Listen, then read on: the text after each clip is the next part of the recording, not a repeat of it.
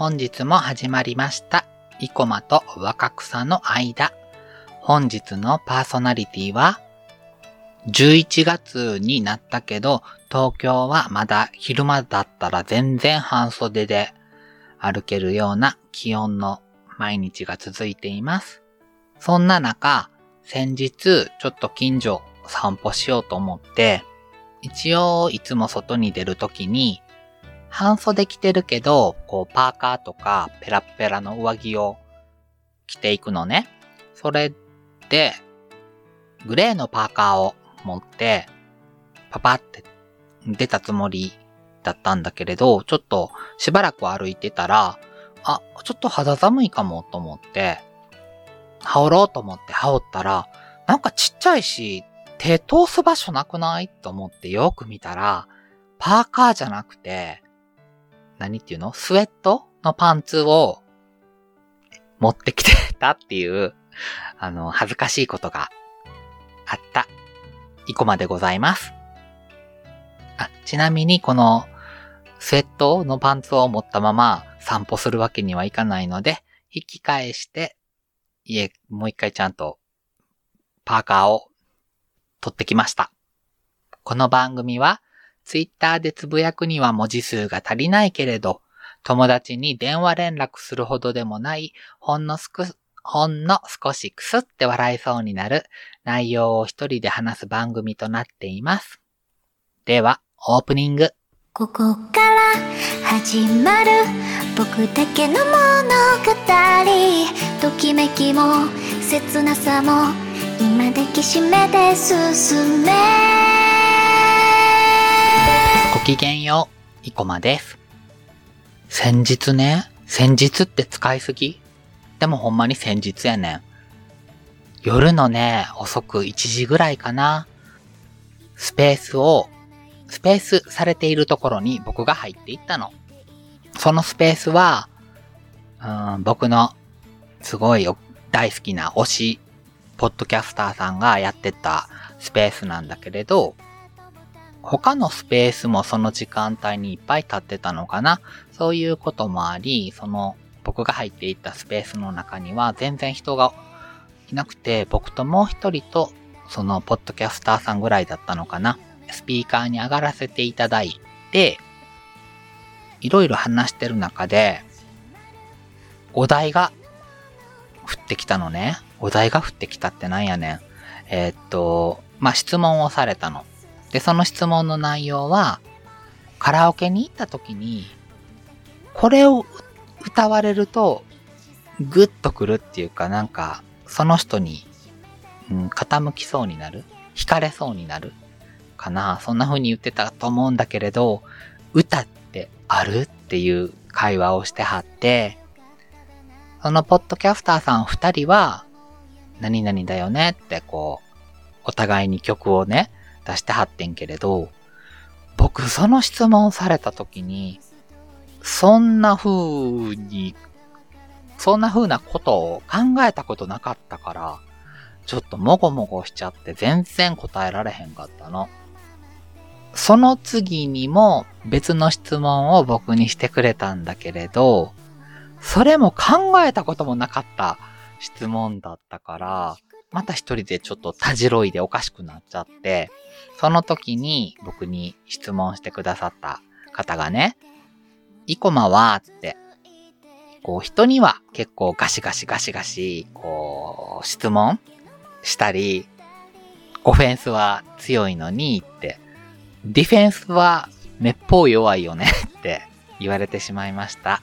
それも意識したことなかったんだけど、確かに人には結構聞きたいこととか、バンバン聞いちゃうけれど、そもそもね、自分が誰かにちょっと込み入ったことを質問されるなんて思って生きてないタイプなので、なのでちょっとでもこう、一歩踏み込んだ質問されると、えーってそんなん考えたことなかったってなるねん。毎回、本当に。今回質問されたことを、後から、ね、スペースも終わって、こう、数日経ってから真剣に考えて、自分のこの配信の中でそれを話そうって思ったので今話しています。振られた質問の一つ、その、これを歌われるとグッとくる曲なんだろうってすごい考えたときに、一つには絞れなかったんだけど、フュー、ね、The Future は Field of View さんの青い傘っていうタイトルやったかな。青い傘でかなごめんなさい。ちゃんと調べてない。と、ザードの、ザードさんの心を開いてです。あのー、ザードの心を開いては、ポカリセットのね、CM で当時使われていて、なんかね、すごいこの歌は聞くとね、うーん、何だろう、青春っていうか、なんか、ギュってなるっていうか、キュンってなるっていうかね、なんか心の中で来るものがあるので、これを、うん、うまく歌われたらちょっとその時は見惚れてしまうというか、うん、特にいいなとか、好き、好きなんかな？どうかな？でもちょっと気になるな？なんて人に歌われたら、だいぶ、ギュッてきちゃうと思います。フィールドオブビューの青い傘でやったと思うな。青い傘でにしときましょう。はい。こちらもね、なんかね、歌詞がすごい好き、好きでね、歌われると、こう、キュンキュンってくるんじゃないんだよね。でもすごい胸に刺さるものがあって、温かい気持ちとはまたなん、どうね、この気持ちを表せればいいんでしょう。ちょっとポカリの CM、昔のね、よくザードが流れていたポカリの CM 見たことある人ならわかると思うんだけど、こう、なんとも言えない、キュンっていう、キュンじゃないんだよね。けど、まあそういう気持ちになると思うのね。なったと思うの。見てた人、多くの人が。そういう気持ちにさせてくれる歌で選びました。それが、心を開いてと、青い傘で。あー、ちょっとマジでわからへん。ごめんなさい。なんか、え、調べてね、ちゃんと言えばよかった。です。で、もう一つ質問されたのが、この歌を聴くと、思い出す恋愛ってある？って過去の恋愛ある？って聞かれて、本当にね、そんな質問人にされたことなかったから、で、その時に、あの、その歌の恋愛の時はどれぐらい付き合ったの？とか、ちょいちょい質問されて、本当に恥ずかしくてまともに答えれなかったです。でもね、歌は一応その時答えて、アンジェラ・アキさんのワンメロディーっていう、これはシングル曲じゃなくて、アルバム曲なんだけれど、僕すっごい好きでね、この歌を聴くと思い出す恋愛があるんだけれど、その恋愛はうまくいかなかったの。結果ね。告白もしたけれど、振られてしまったのね、コッパみじんに。で、僕は絶対あかんって思ってても、告白する機会があれば、告白したいタイプなの。なぜなら、コッパみじんになるのは辛いけれど、伝え、思いをね、あなたのことが、まあ好きなんですよってことをはっきり伝えて、コッパみじんになった方が、諦められるというか、変にまだチャンスはあるって思ったりしないからって思ってるたり、言わなかった後悔をしたくないからかな。はい。で、このワンメロディーをどういう時に聞いてたかというと、こう仕事の合間とかにその人にね、LINE とか送って返信なかったり、何日も返信なかったりすると、電車に乗ってる時とかね、うん、あと寝る前とかかな。そのアンジェラ・アキさんのワンメロディー聞いてると、こう、落ち込むんですよ。で、その、落ち込むために聞くっていうか、そのまあ、落ち込んでる自分に浸りたい、酔いたいって感じかな。で、その歌の歌詞も、愛する人は手放した方がいいやったかな。で、縁があるならもまた戻ってきてくれるし、そうじゃなかったら、もう会うことはないよ、みたいなことを歌っている歌なのね。もうそれが、なんだろう。きっと自分の中でこの人と付き合いたいけれど、付き合えなかったら、まあそれも運命かって。あ、そうだ。運命って歌ってた。それもまた運命って。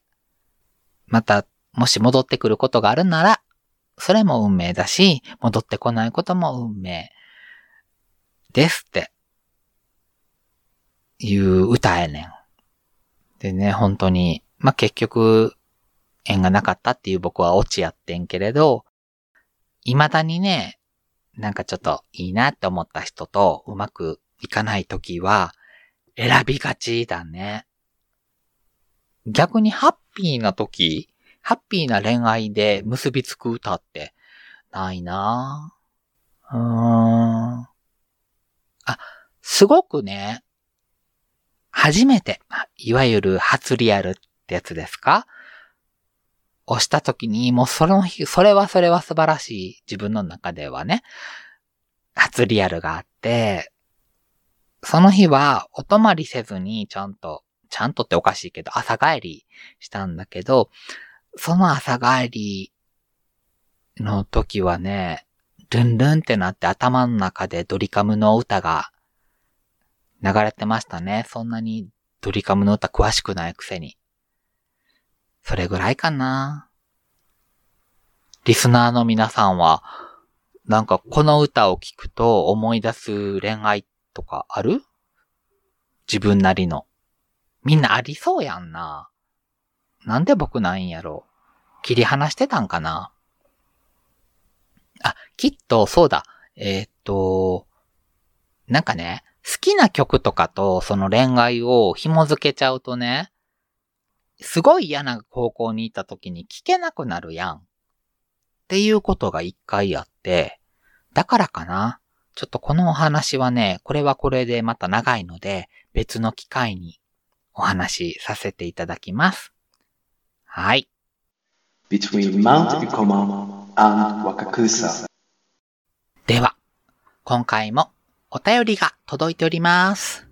イェーイってことで、お便りのコーナーイェイイェイイェイ早速、紹介させてもらいます。いただきます。どっち？もうマジでさ、ちゃんと敬語、謙譲語、丁寧語を限りなく完璧に使い分けれる大人になりたかったです。いこまです。では、読みます。ふらちゃんです。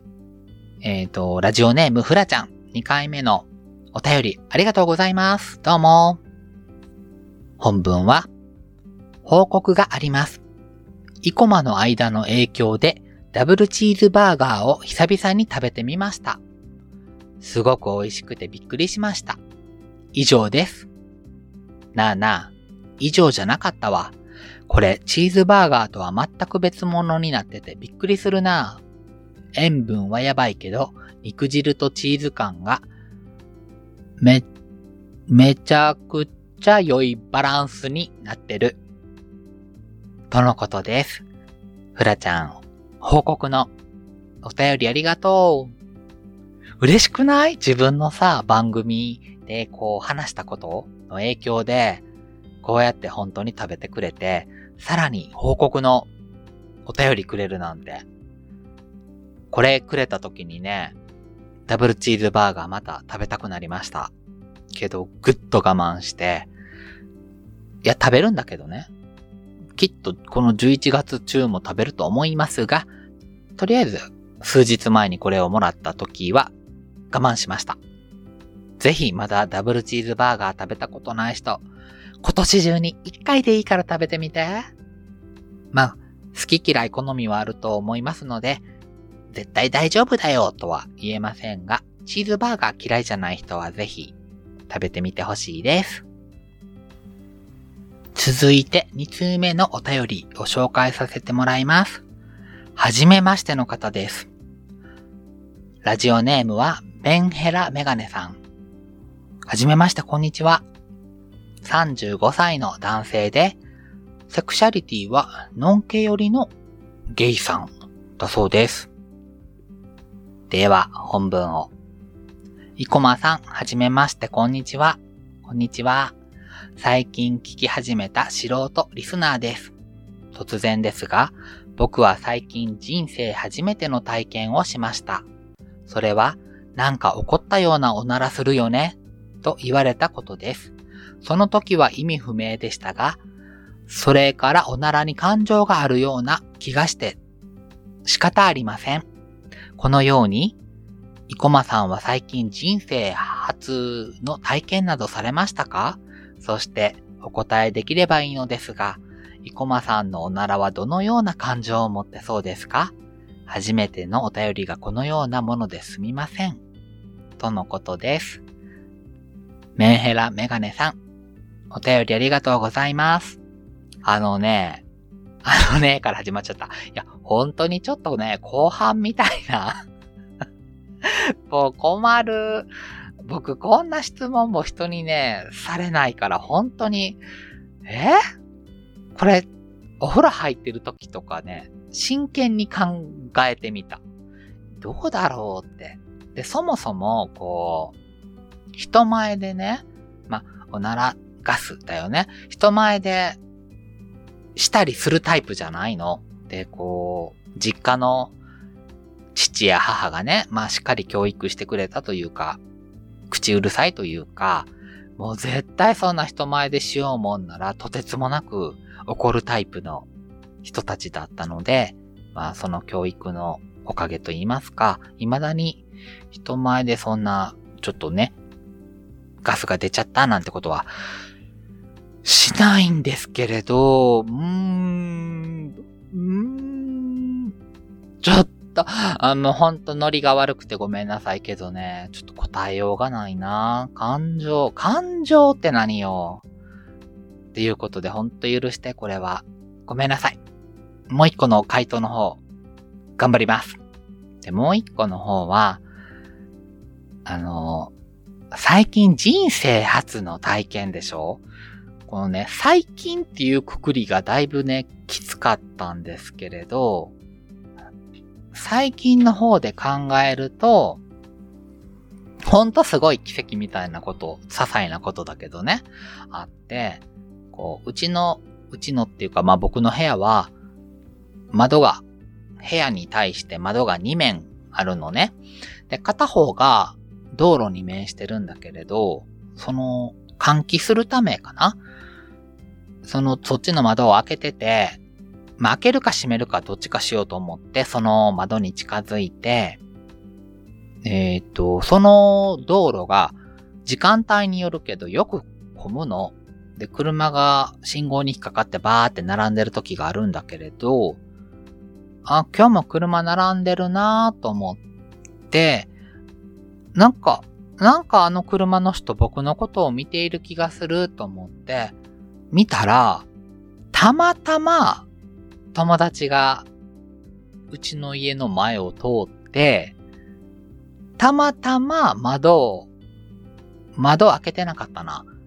僕の部屋を見上げてたら、僕が窓を開けて、開けてやったんかなまあ窓側に行って、目が、あーみたいな目があって、お互いにちょっと、いい笑顔してたっていうことが本当にありました。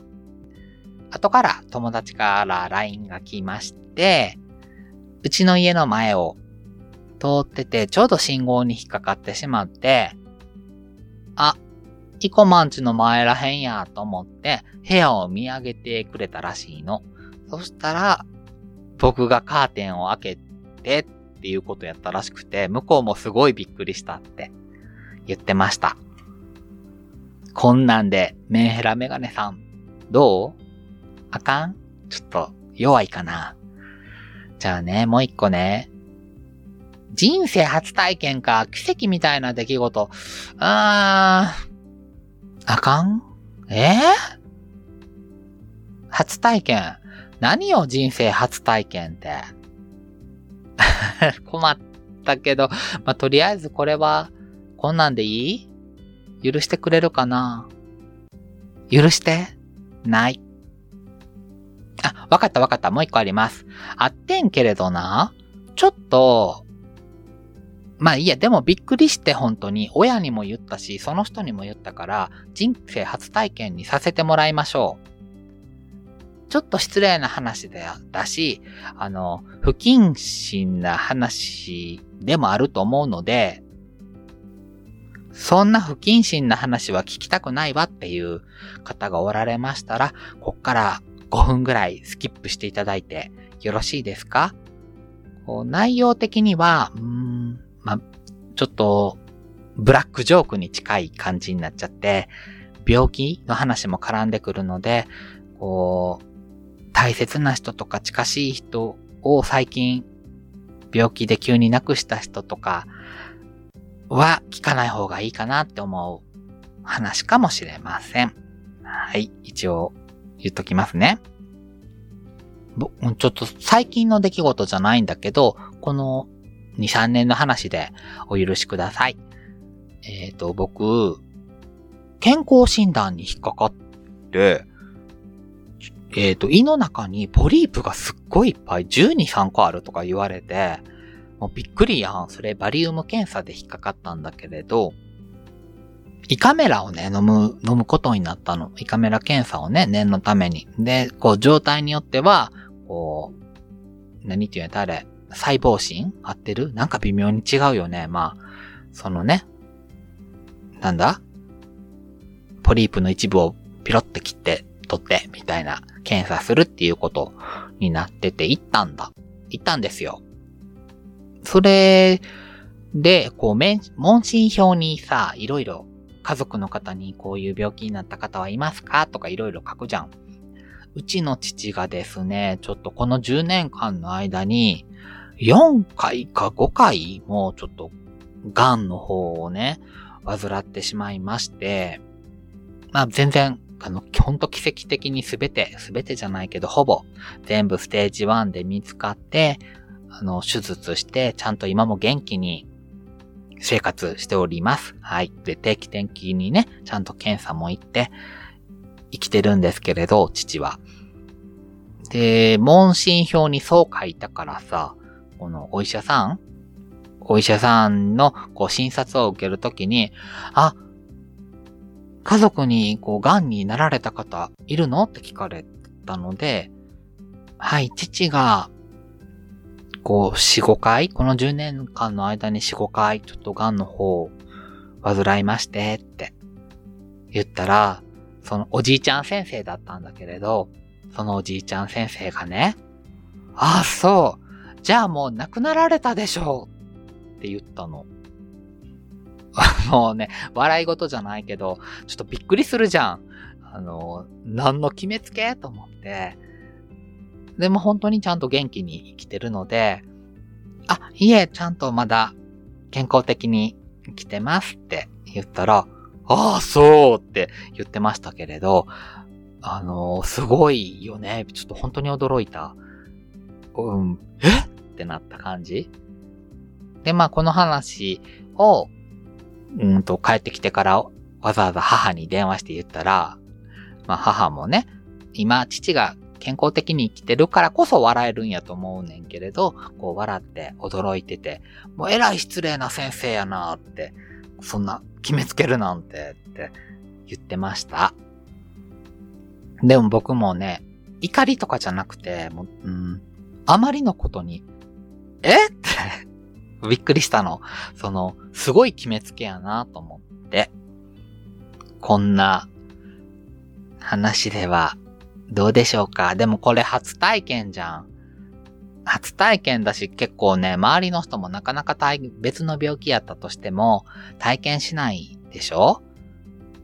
うん。なので、でもちょっとね、これ、うちの父が健康的に今も生きてるからこそ言える話だと思うので、なんか本当にキリッキリのキワキワ攻めてるつもりはないんですけれど、すいません。そんな話しか持ってないんです。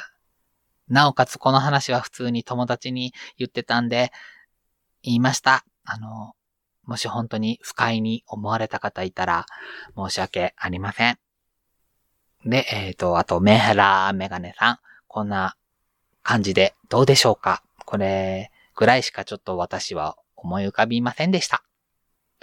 もしよかったらこれに懲りずにまたお便りもらえると嬉しいです。メンヘラメガネさん、お便りありがとうございました。ということで、そろそろお別れの時間が近づいてまいりました。本日も最後までお付き合いしていただき、どうもありがとうございます。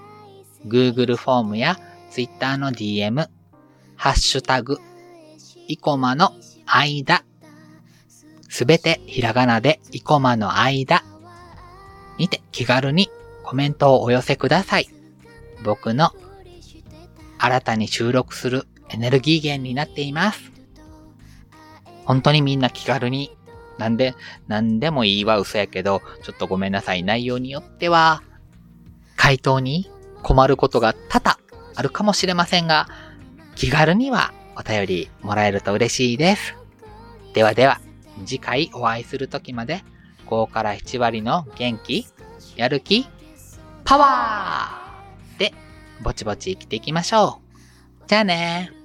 バイバイ。いつか見た夕日に佇んでる僕ら。いつまでもここにはいられないよ。進むしかないんだ。明日を歌うためだけど今はノスタルジズムで。忘れ